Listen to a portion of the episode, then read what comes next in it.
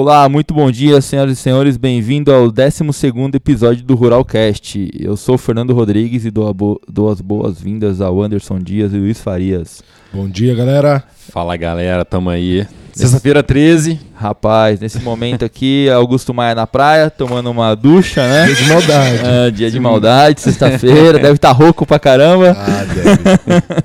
Mas é aí Férias como, merecida, férias merecida. como o Anderson comentou, um dia propício para falar da Argentina, sexta-feira 13. E nós convidamos hoje, contamos com a presença ilustre aqui da Daphne Va... Vlasic. Vaslek. Vlasic. É, nosso estrategista-chefe, é estrategista em Latam, com especialidade em Argentina. Vai falar um pouquinho pra gente aí o que tá acontecendo lá com nossos hermanos, é, que elegeram agora o Alberto Fernandes. E já após a, a- a eleição, já veio aquela famosa conversa sobre retenções. Então a gente chamou aqui a, a Daphne para trocar uma ideia, para entender um pouquinho o que está acontecendo com nossos irmãos, o que, que, que, que vai acontecer, principalmente se essa retenções vai acontecer mesmo, é, como que é, eles vão pagar aquela dívida que eles têm com, com o Banco Mundial, se eles vão pagar, se eles vão conseguir pagar, se como que eles vão se organizar para isso, né? Dado que a gente olhou aqui grande parte da, da, da movimentação econômica deles vem do agro, né? E por isso que essa retenção desaparece aí já de, de estampa já de, de primeira na, após a eleição do Fernandes. Mas eu gostaria de ouvir um pouquinho de você, Daphne. O que, que você olha para Argentina, principalmente no mundo agro? É, acho que a gente viu aí recentemente, a gente estava até falando antes de começar o programa, que teve alguns. é, como se fosse uma recuperação judicial lá, né? Que é de A algumas Argentina empresas. com, sempre com muitas notícias, né? E aí nós, agro brasileiro, super interessado em Argentina. E novamente voltou o cenário essa semana, então tem muita coisa boa te comentar sobre a Argentina. E só um, abrindo um parênteses aí, a Daphne, a gente até comenta aqui, parece que ela é argentina mesmo, né? Verdade, a gente Ah, achava claro, que de fosse. falar um espanhol perfeito, tem cara de Argentina também. Verdade. É, e além disso, eu fui esse ano 15 vezes pra Argentina. e, é. Realmente, a grande, a grande maioria das pessoas da XP perguntam se eu sou de lá, né? Mas conta aí, fala- se apresenta pra gente aí, Daphne. Bom, Pode falar um pouquinho de primeiramente, você.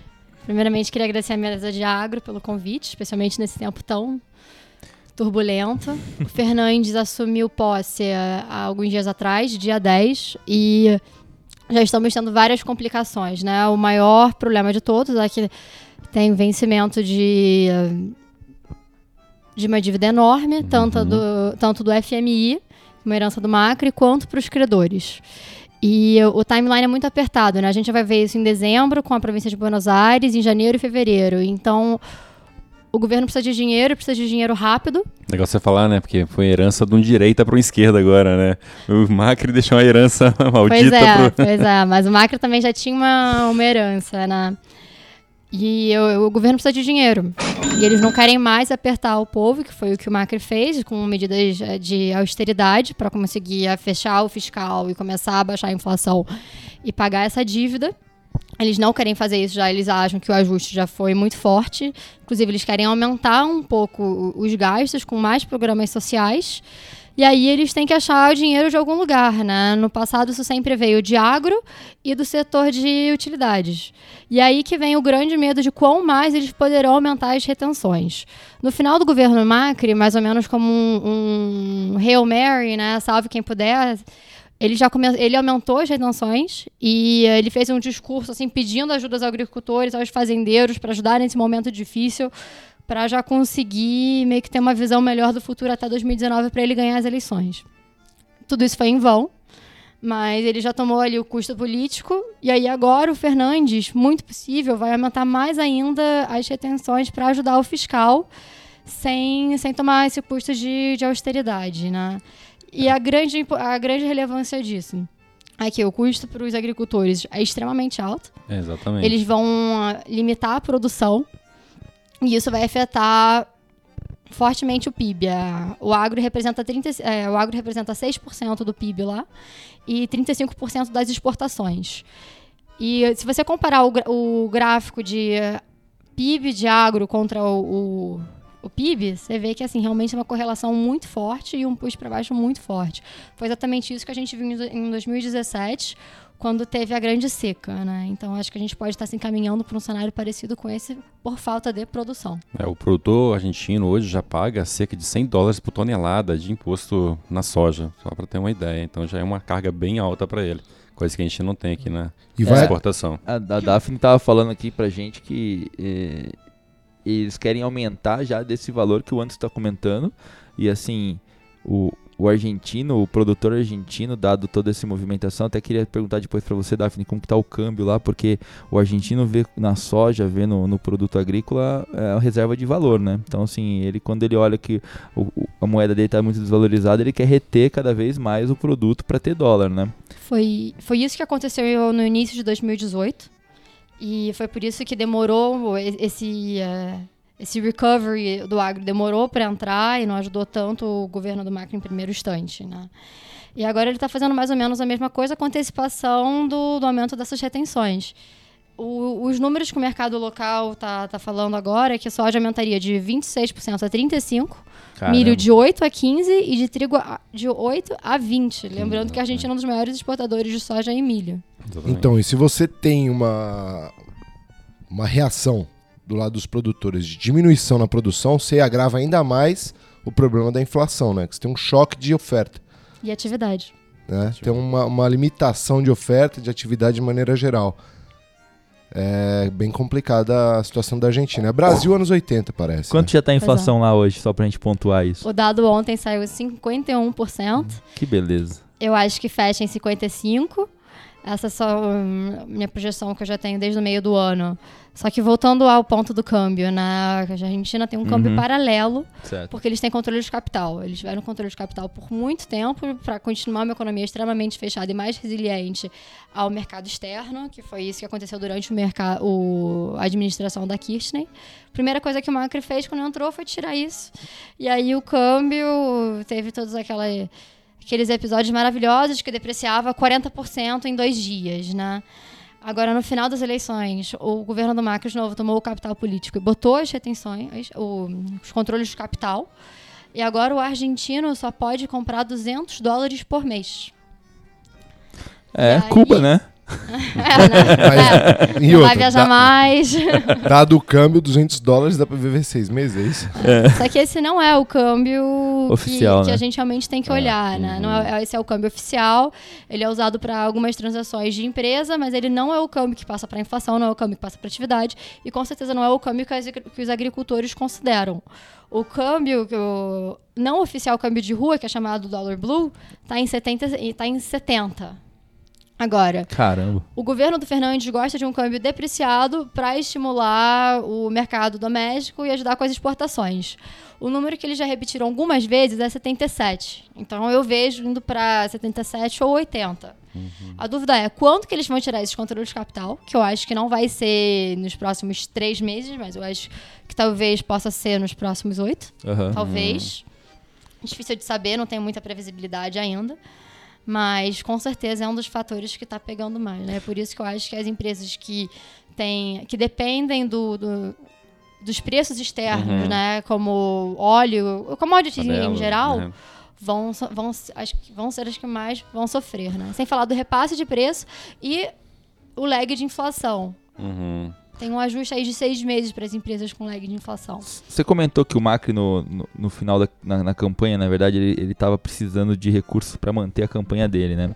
E a gente viu que uma das empresas do agro, é, no- na semana retrasada, começou a dar default no mercado interno e uma das justificativas que ele dá, que o mercado dava para que isso estivesse ocorrendo, é que ele financiou mais ou menos 13 milhões de, de dólares na campanha do Macri, né?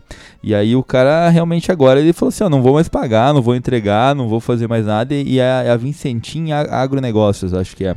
E, e esse é um, é um dominó que a gente não sabe até onde vai parar, né? Porque aí depois veio a outra empresa de celulose pedindo recuperação judicial. E eu- aí te- teve até umas informações que eu acho que são legais a gente ponderar aqui. Que é um relatório que você até enviou pra gente. E nesse relatório mostra a quantidade de liquidação de grãos que eles fizeram no mês de novembro. O quanto eles venderam em relação aos últimos dois anos. E é tipo é uma coisa absurda, assim. É 109 milhões de dólares em relação a, ao histórico de 40 para 50. Então, assim. Isso aí foi um dos motivos da sua própria empresa pedir esse Exatamente. arrego, porque quando o produtor sentiu que poderia voltar as retenções, ele deu aquela corrida para poder fixar o mais rápido possível Sim. tudo podia. E essa empresa não tinha caixa, talvez, para poder pagar isso naquele momento. Ela falou, não se viu outro ponto a não ser falar, ó, peraí, vou ter que pedir uma recuperação. Não, não existe. Então esse default aconteceu por parte, claro, gastou muito também, Sim. então estava sem caixa e parte foi por causa disso. E, e o movimento da, e isso é interessante que essa empresa conseguiu movimentar o mercado de Chicago no dia que aconteceu Exato. isso. Essa empresa foi a maior exportadora nos últimos dois anos na, de farelo e óleo da Argentina, da Argentina. Da Argentina. E ela conseguiu fazer movimentações aí no mercado de Chicago. Pra você ver como que no final tá tudo meio que interligado, né? E o mercado de commodities é um negócio que o fiozinho puxa em todos os lados, né? E, e aí eu gostaria de perguntar para você, Daphne, o que, que você enxerga é, no agro, né? Dado que a gente vai ter essas retenções, né? E, e ele é um, é um ponto muito importante. A gente estava até falando um pouco antes aqui da, da elasticidade da carne, que são grandes consumidores, né?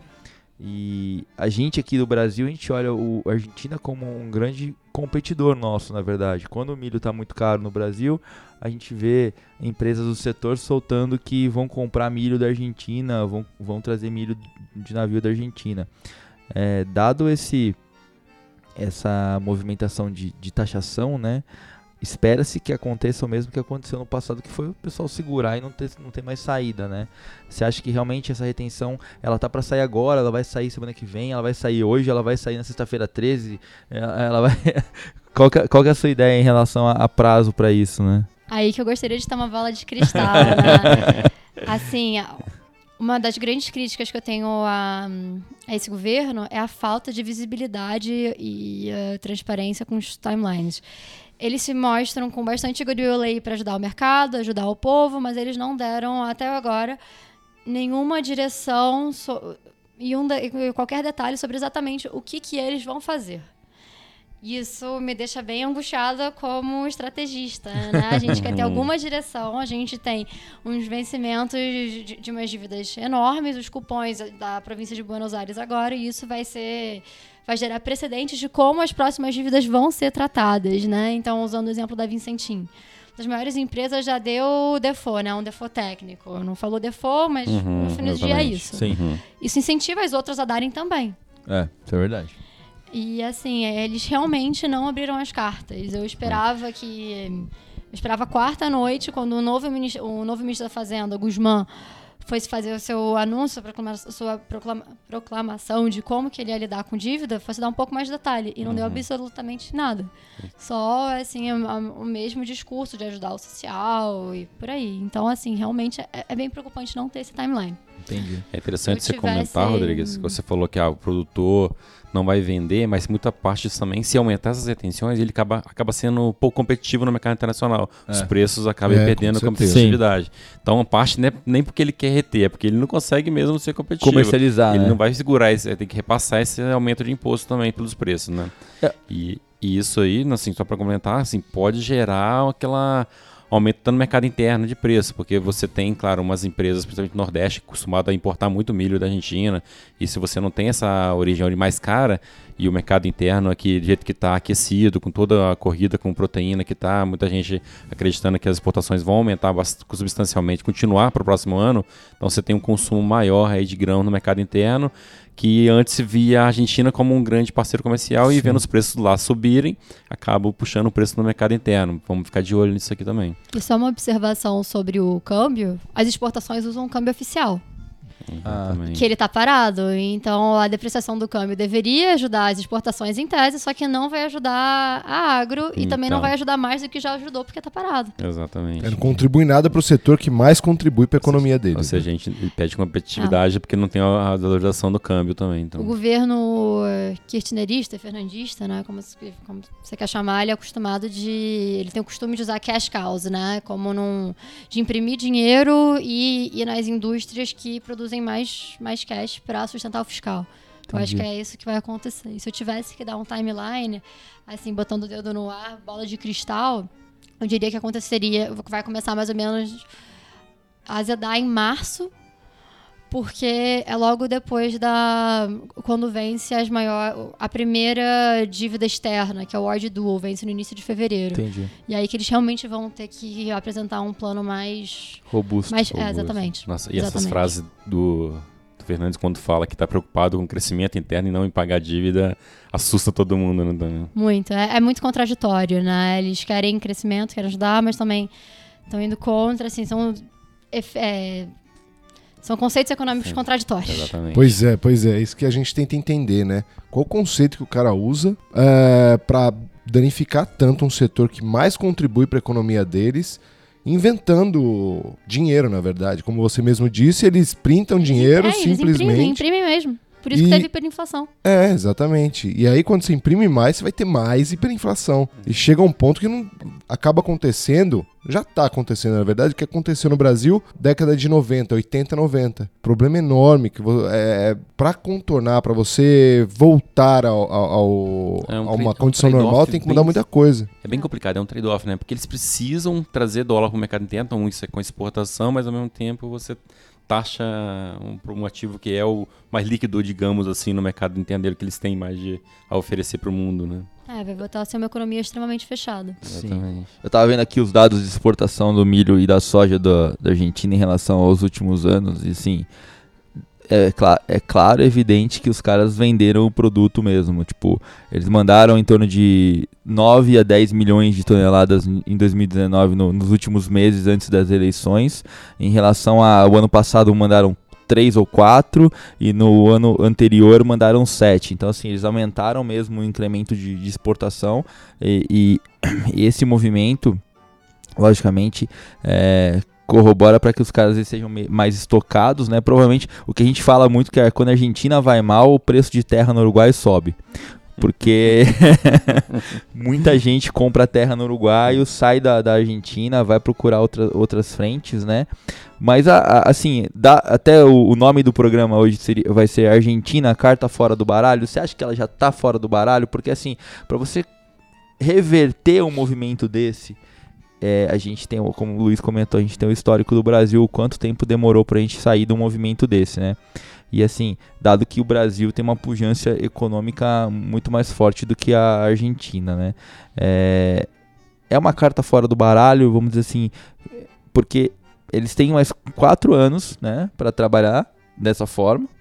E aí você fala assim, quanto tempo demorou pro Fernando Henrique consertar e tomar todas as decisões corretas aqui no Brasil para que a gente tivesse chegasse até esse momento agora, né?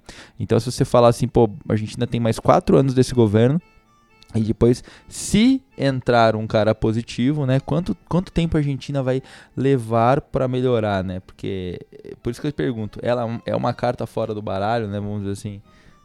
Minha opinião pessoal é que sim, porque a gente já viu essa história na.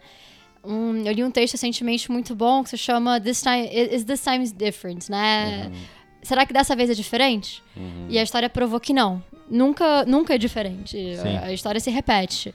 Então, a minha, minha opinião pessoal Lógico. é que a gente vai ver aí de novo uma Argentina excluída do mundo, estagnada, com uma situação extremamente incerta. Agora, como analista, como eles não deram nenhum, nenhum guidance ainda, Uhum.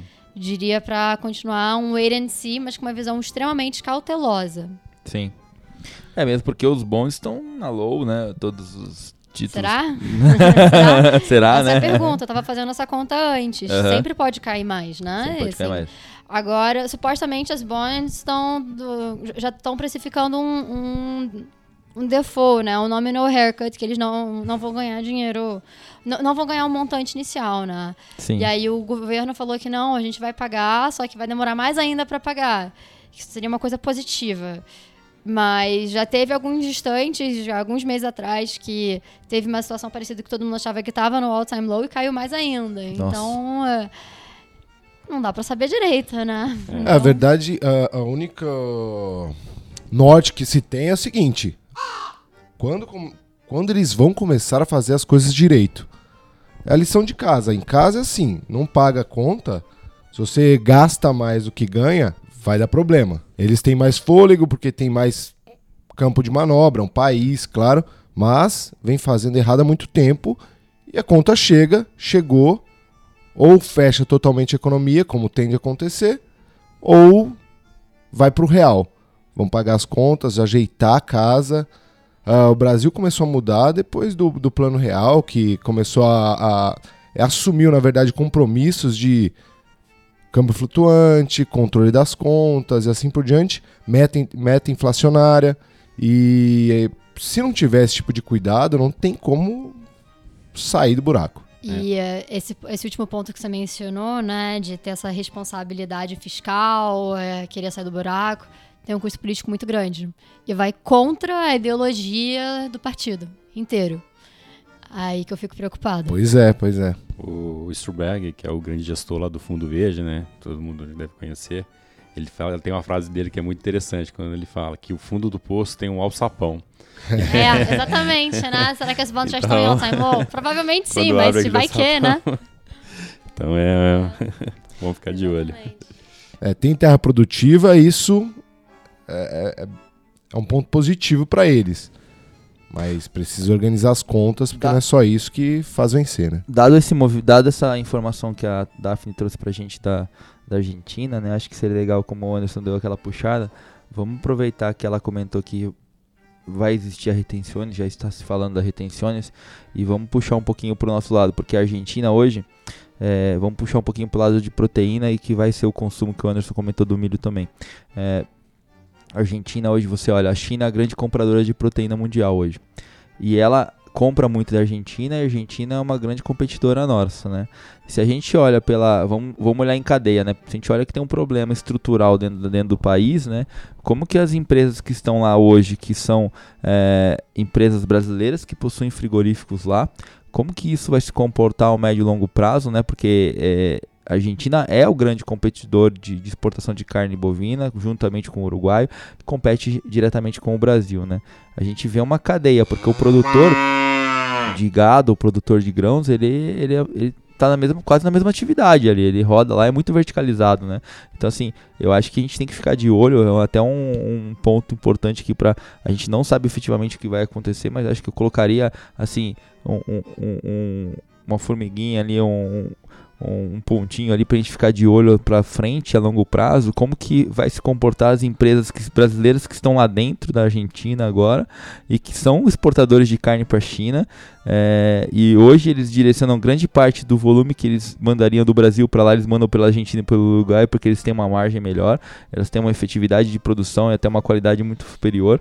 Acho que é legal deixar esse ponto aqui para a gente ficar de olho para frente, como que isso vai se comportar? Será que a gente vai continuar vendo a Argentina vendendo essa quantidade de carne de carne para fora ou esse esse volume de carne vai migrar para outros países da América Latina ou até outros países do, do mundo, né? Tem que ficar de olho em é, relação é, a isso. Meu palpite é que as empresas externas passem a entrar mais e as que gostam de tomar mais risco é que, que vão entrar mais ainda. Então brasileiro deve estagnar, mas chinês deve tomar esse risco.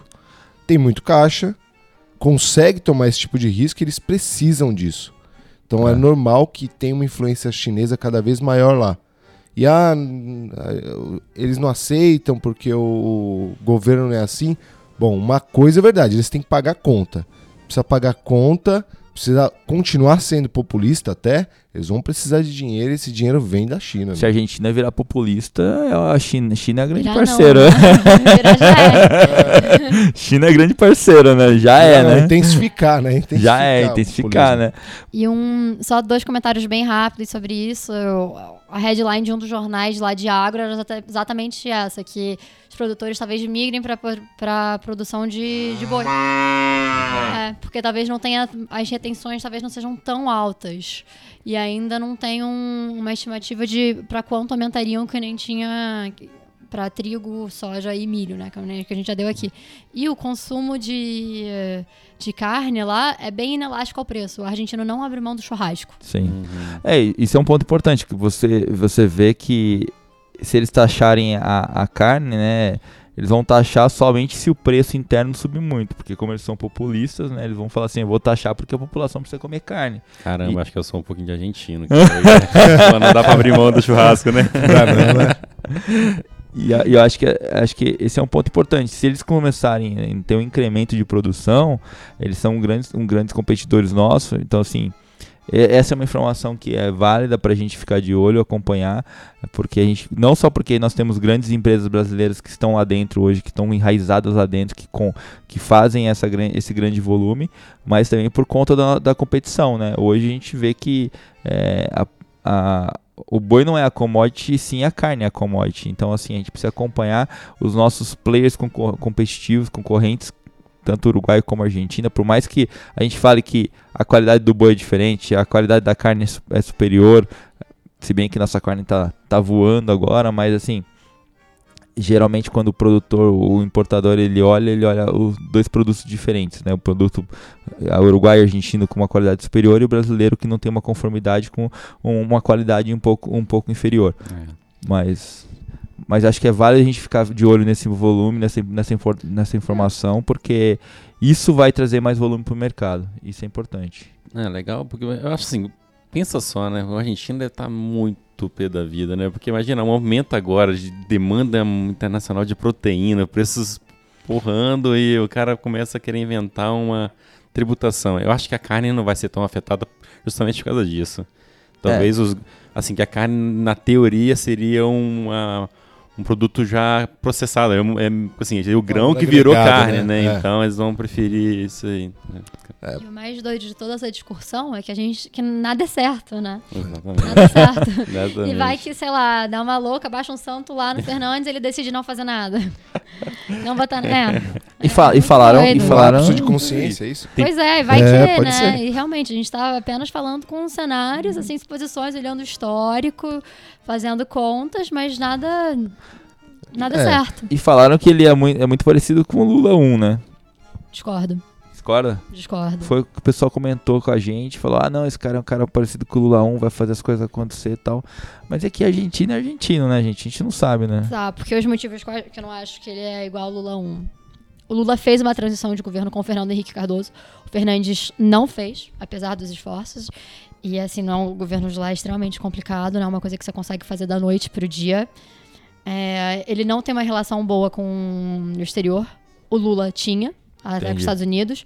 O Fernandes precisa de ter uma relação boa com os Estados Unidos, porque grande parte do FMI, da banca do FMI, são americanos. Legal. Então já começa aí com um pé um pouco mais, um pouco mais complicado. O Lula fez aquela carta otorgada para dar independência para o Banco Central. A Argentina não tem isso e a gente pode argumentar que talvez é até melhor não ter isso para ajudar no fiscal. Uhum. E grande parte do, do gabinete dele é da Cristina, não é dele. Apesar dele ter um- uns economistas um pouco mais ortodoxos, encabeçando ali as posições, quem está embaixo, a grande maioria, quem vai votar, vão ser da Cristina. Ele é muito mais parecido com um, um Nestor com risco de Cristina do que com o Lula 1. Ele é uma marionete, Lula? então. Não sabemos ao certo ainda. Mas o gabinete, assim, é, é um pouco perigoso. Eu acho que não chega a ser uma marionete, porque senão ele estaria falando muito mais agressivo do que ele tá. Aham.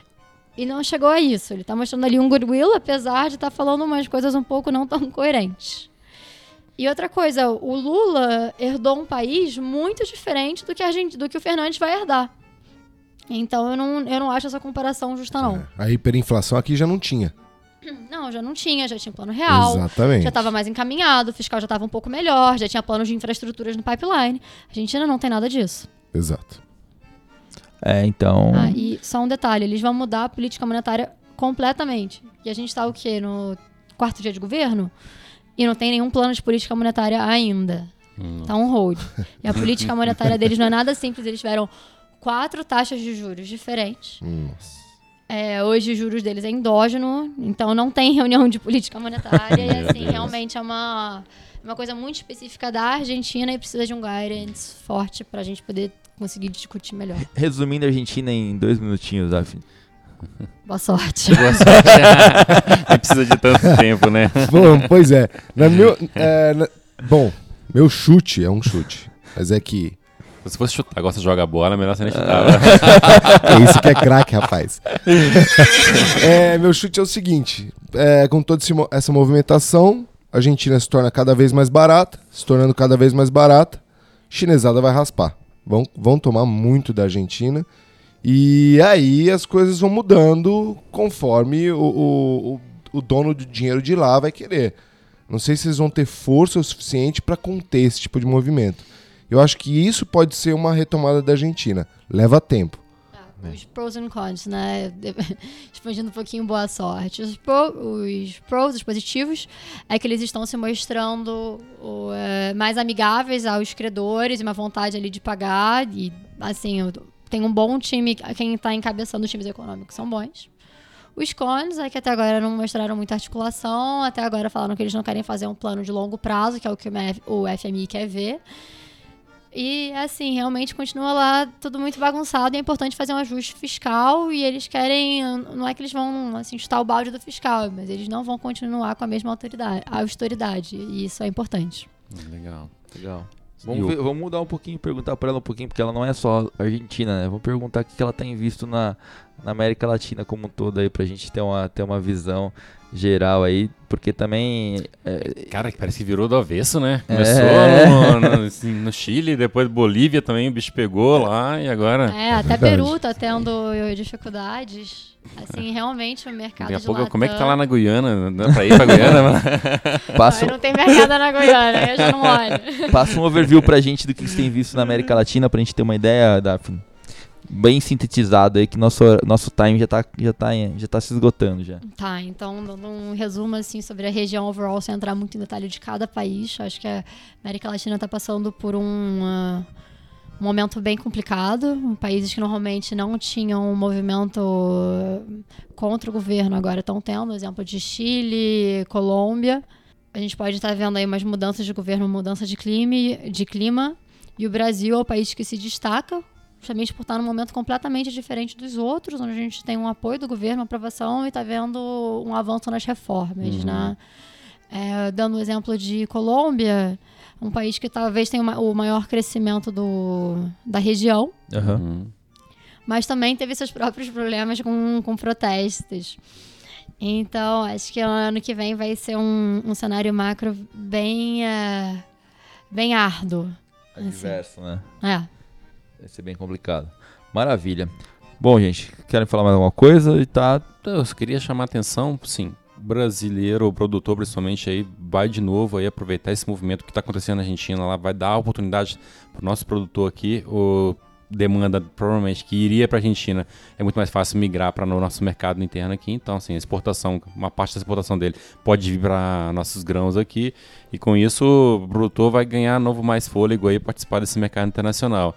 E aí, com isso, a gente também tem que ficar de olho no preço no mercado interno, porque Sim. não dá para ser totalmente baixista com tanta coisa acontecendo, né? Então, pô, a indústria aí tem o consumo, então a gente tem um atraso de plantio em algumas regiões, então vamos ficar de olho aí para milho, principalmente aí primeiro semestre do ano aí, onde poderemos ter muita volatilidade no mercado aí, dado É essa Verdade. tanta diversidade que está acontecendo na região. Tanta informação, né? E aí a gente tem a- as conversas do Trump fazendo é, deal com a, com a China. De novo, hoje de manhã já os chineses já estão falando que não querem fazer.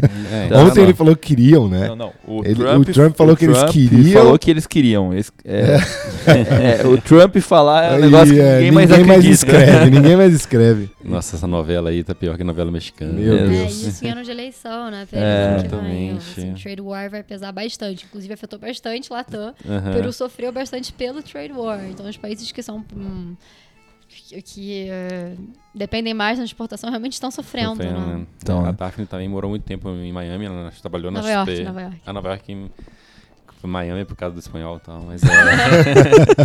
eu não sei porque eu sempre escuto ela falando espanhol, né? Contatinhos E- locais. Hein? Contato local. Ah, muito bom. Mas eu- ela tem uma visão bem mais própria pra falar do que a mais gente, macro, né? Mas, mas a- a- acho que acho que para sintetizar, então assim, Argentina carta fora do baralho, é, Brasil oportunidade de grãos, preço mais altos para grãos, preço mais altos para proteínas, É. Câmbio num patamar bem, bem Elevado, bom, na né? verdade, Bom. né? bom para exportação, né? Exato. Não, não é bom para viajar, mas é bom para exportação e, e a gente tem algumas cenas dos próximos capítulos para acompanhar da Argentina que podem movimentar ainda mais esse mercado. Ficar de olho no que vai acontecer lá nos próximos passos, porque querendo ou não a gente tem indústria brasileira lá dentro, então é, é importante ficar de olho, ver como que eles vão se sair desse movimento. ver se realmente a China vai ser um grande parceiro, como o Luiz comentou, é, dentro da, do país e, e, ver se isso vai, vai se consolidar, né? Porque a China ela ela está fazendo é, joint ventures no mundo todo por conta desse déficit de proteína, então pode ser que saia mais alguma coisa lá, dado que eles estão nesse movimento. E acho que vale a pena a gente também reforçar que, Daphne, obrigado. Se você Obrigada a vocês. tiver alguma informação, alguma coisa, vamos, vamos falar, vamos ver se a gente dá uns inputs. Depois a gente coloca os gráficos que ela comentou lá no, Sim, no Instagram, colocar no né? Instagram. É. pessoal e... A gente vai tirar uma fotinha agora aí pra, pra aparecer lá. E depois, a, a- quando tiver alguma informação relevante, fale pra gente que a gente já organiza um outro Ruralcast pra falar sobre a Argentina ou falar sobre Latam, alguns países que tem input. A gente, a gente não olha muito o- os outros países por conta da, de commodity, mas assim, olha. Sua relevância é bem menor. É, também, né? relevância é menor. É muito mais em óleo, em mining, Sim. metais. Café na Colômbia. É, Café na Colômbia. É, café, café na Colômbia. Colômbia. Então, assim, mas a grande representatividade do setor, setor agro, agro- a- agropecuário ou do agronegócio no, no- na América Latina é Argentina, Uruguai um pouco menos também, mas Argentina e Brasil, né? É. É, o Paraguai também tem ganhado relevância nisso, né? Se tiver alguma coisa sobre Paraguai, a gente agradece bastante. O Paraguai é um país que está crescendo bastante, tem uma relação muito boa com o Brasil, até muita indústria do Paraná compra milho do, Para, do, do Paraguai. É. Churrasco Paraguai é, pô, porreta, É, hein? É, o tem Anderson tá falando de carne hoje, rapaz. Sexta-feira. Sexta-feira, Não sexta-feira, podemos gravar de 13. sexta-feira. Vamos pular isso aqui. 13 ainda, né, mister? Inclusive, tem algumas empresas argentinas que têm operação no Paraguai. Ah, é. Uhum. Isso é legal. Assim, cimento, energia, umas coisas que você não imaginaria. Muito legal. É, o Argentina ali, os caras na- tra- trafegam bem pelo Uruguai e pelo, e pelo Paraguai, né?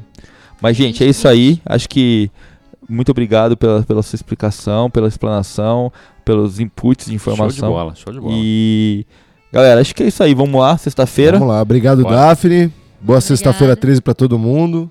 Dia de Boa sorte maldade, hein? 2020. É. Vamos, vamos pagar um churrasco antes, hoje tá feio, né? Fechado, então, senhores. Obrigado pela audiência aí. A XP, como sempre que a gente comenta aqui, a gente tem mais, mais ou menos 700 escritórios espalhados pelo Brasil. Você pode encontrar isso no site xpi.com.br. É, eles possuem as mesmas informações e comentários que nós temos aqui na mesa de São Paulo. Se você tiver alguma, alguma necessidade específica de estratégia para fazer hedge de milho, soja, boi gordo, por favor, entre em contato café. Por É. favor, entre em contato com os nossos assessores. É, e estamos à disposição aqui, pessoal. Você- vocês nos encontram no Instagram Ruralcast e também no Spotify. Isso aí, segue a gente lá. A gente tem acesso também às empresas locais na Argentina. Ah, legal. Vamos bater um papo, vamos ver se a gente consegue fazer um call depois, então. Uhum. Legal. Maravilha, gente. Brigadão. Vamos Grande lá. abraço bom a dia, bom todos. trabalho aí. Bom Valeu. dia, bora.